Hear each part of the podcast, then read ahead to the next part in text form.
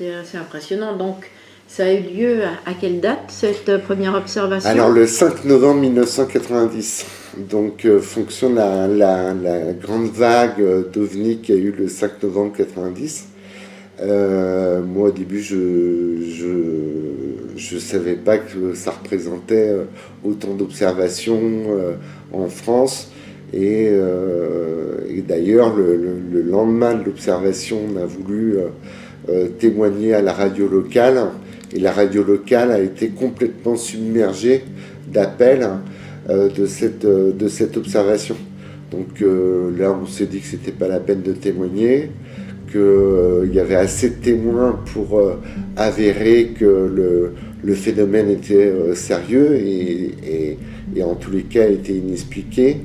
Et puis j'ai vu que les médias en fait avaient cette, euh, ce, phénomène et l'avait passé pour euh, une chute d'un satellite russe.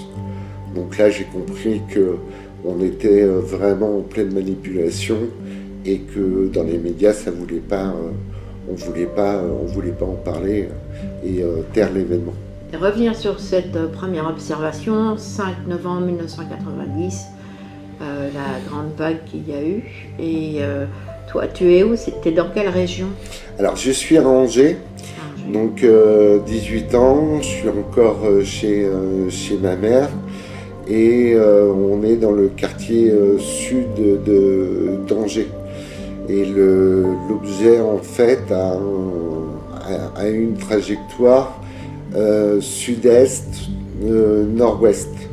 Quelle forme il avait C'était en fait un triangle. C'est un, triangle euh, parce qu'on voyait euh, mais vraiment très précisément l'angle de, l'objet, euh, comme si c'était découpé au, au, cutter, tellement c'était précis, et on voyait vraiment le, la nuance entre le, la, la, nuit qui commençait à tomber, il était 19h, la nuit qui commençait à tomber, et cette masse noire qui était encore plus noire que, le, noir d'une soirée euh, où il commence, où il fait déjà nuit noire. À, préciser, euh, et ça c'est important, euh, que c'était une très belle nuit d'hiver.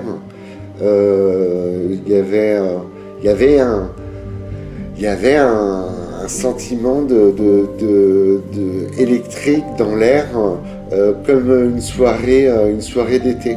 Donc c'était très agréable. Euh, d'être euh, à la fenêtre. Et, euh, et c'est déjà avant en fait d'observer l'ovni, on avait déjà cette sensation électrique qu'il y avait dans l'air.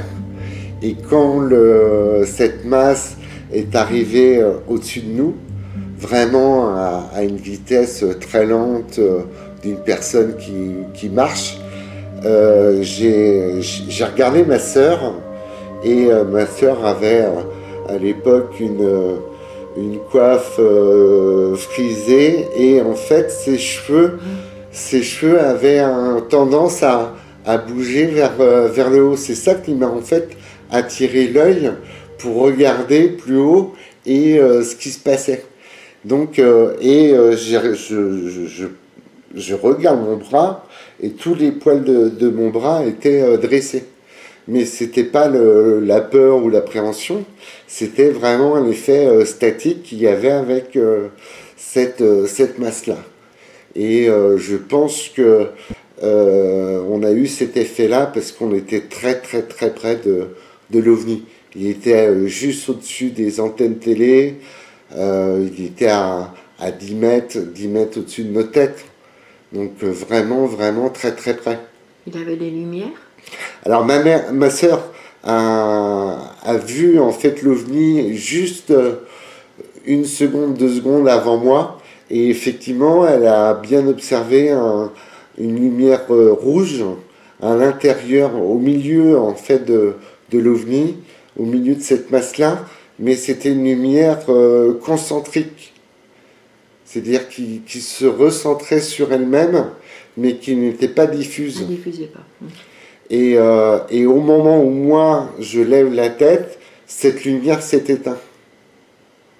Et c'est comme ça que j'ai, euh, je me suis dit, il y a quelque chose. en fait, notre esprit, notre cerveau n'est pas préparé à ça. Ça veut dire qu'il faut intégrer quelque chose qui est impossible. Et euh, pour donner une image précise de, de, la sensation que j'ai eue à ce moment-là, c'est exactement comme si euh, je voyais un sous-marin en vol stationnaire au-dessus de ma tête. Ça faisait, euh, ça faisait vraiment ça. Une incongruité. Voilà, une incongruité, quelque chose de, de, pas possible, techniquement impossible. Donc je pense que c'est aussi ça qui m'a fait euh, nier, j'en ai parlé à personne, aucun de mes amis proches. Ma mère, j'ai été obligé de lui en parler parce qu'elle est arrivée au même moment. Donc, euh, alors c'est ça aussi qui est, aussi impressionnant, c'est que je pense qu'il y a eu euh, une distorsion du, temps. mon réveil, en fait, dont tout a disjoncté dans la maison, le réveil a disjoncté aussi, et en fait, quand j'ai rallumé le, réveil, on avait perdu deux minutes. Donc il y avait deux minutes qui ont été perdues pendant le temps d'observation que j'ai fait de, de l'OVNI.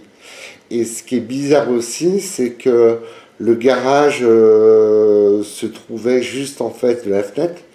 Et euh, donc, en fait, bon, pour tout dire, on, fumait une, une, cigarette en cachette.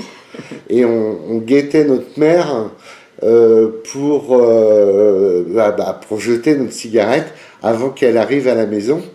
Et on n'a jamais vu sa voiture arriver dans le garage. C'est-à-dire qu'elle a, elle a sonné à la porte parce qu'on avait fermé évidemment la, la porte d'entrée.